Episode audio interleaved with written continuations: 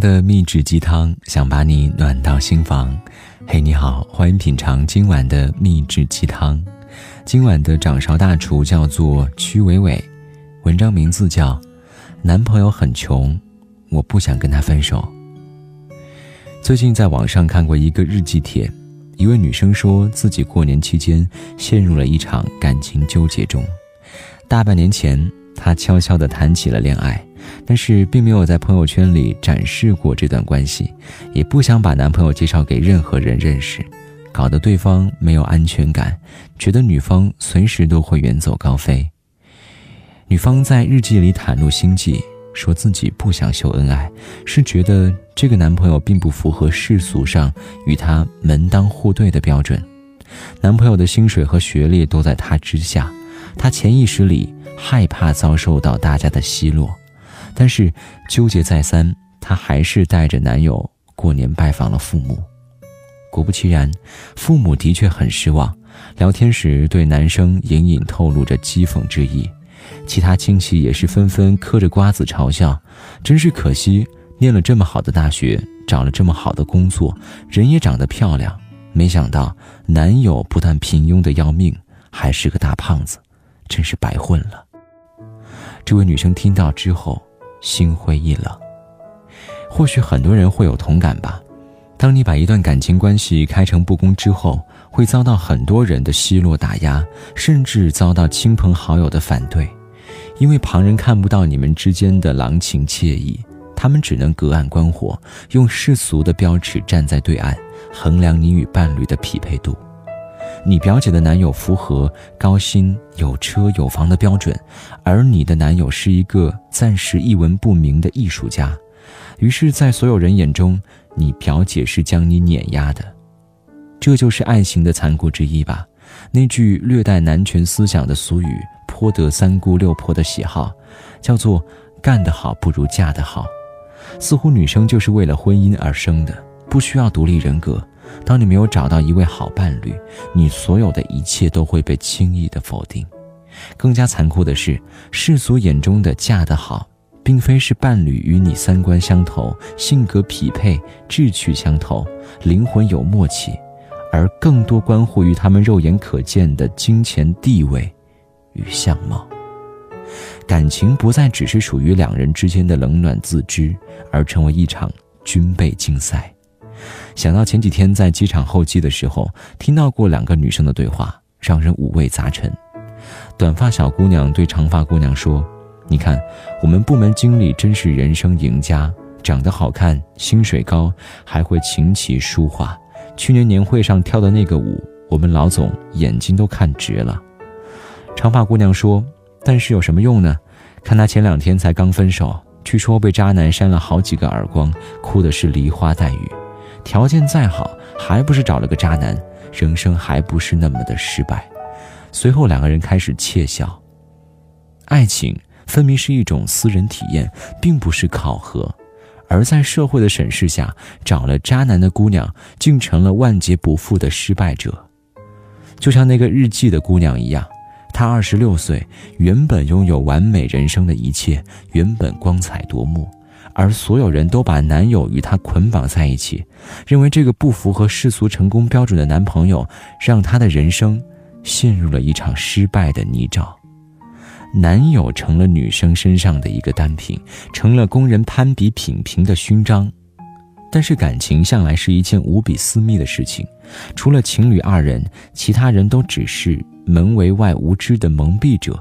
再也没有任何第三者能够借阅其中，像评价商品一样去评价别人感情的品质度。我曾经在微博上写过一段话：这个世界喜欢你，可能因为你有不菲的收入，做出了伟大的产品，写出了不错的文章，因为你对世俗而言的卓越和贡献。我们都在被世界残酷的界定着，而一个人喜欢你，可能跟这些无关。只是因为他看到你有一颗柔软的内心，因为你纤长的睫毛，你紧张时脸红的样子，你黄昏时的低落悲伤，或者说喜欢一个赤裸裸的你，所以被一个人喜欢着，是一件挺温暖的事情。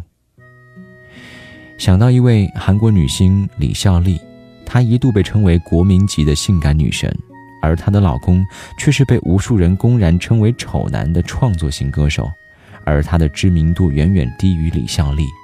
结婚时不怀好意的媒体奚落她，那么关心、那么光鲜的女明星，竟然落魄到嫁给这种人。一个成功的女性坦坦荡荡地选择一份爱情，而外界竟然用了“落魄”这个词来评价。但是内心强大的李孝利觉得这些牢骚无关痛痒，她甚至觉得自己配不上老公，说：“哥哥是一个不食人间烟火的人，而我却只有钱。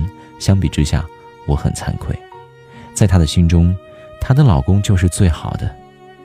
所以，当你爱一个人，你会撕下他身上所有的世俗的标签，只有你知道他独一无二的好，知道你们灵魂如此契合。知道他就是最适合你的伴侣。当你真正精神独立，不再会为了迎合狭隘的世俗标准去找伴侣，带着你的爱人，在社交圈的残酷指标中杀出重围，也不会对别人的爱情妄加非议。到那个时候，你的爱才会更加自由。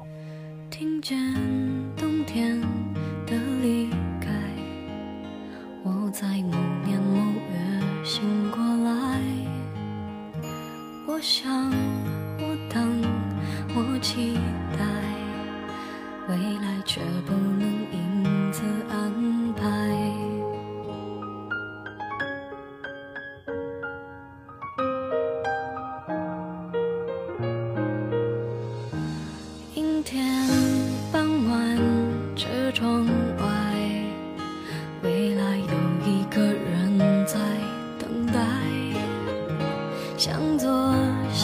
向右，向前看，爱要拐几个弯才来。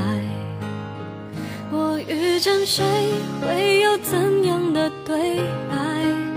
我等的人，他在多远的未来？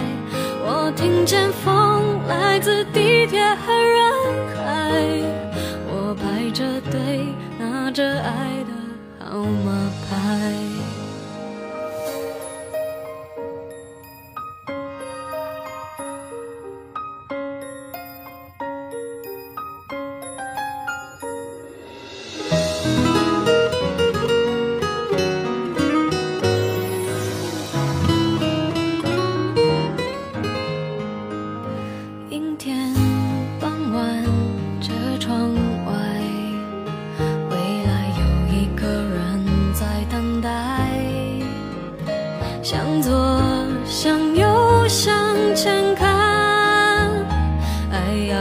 几个晚才来。我遇见谁，会有怎样的对白？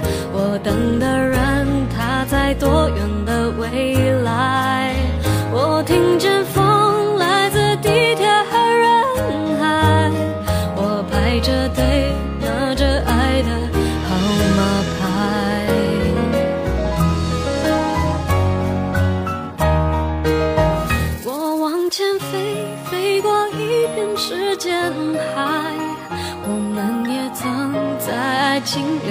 沙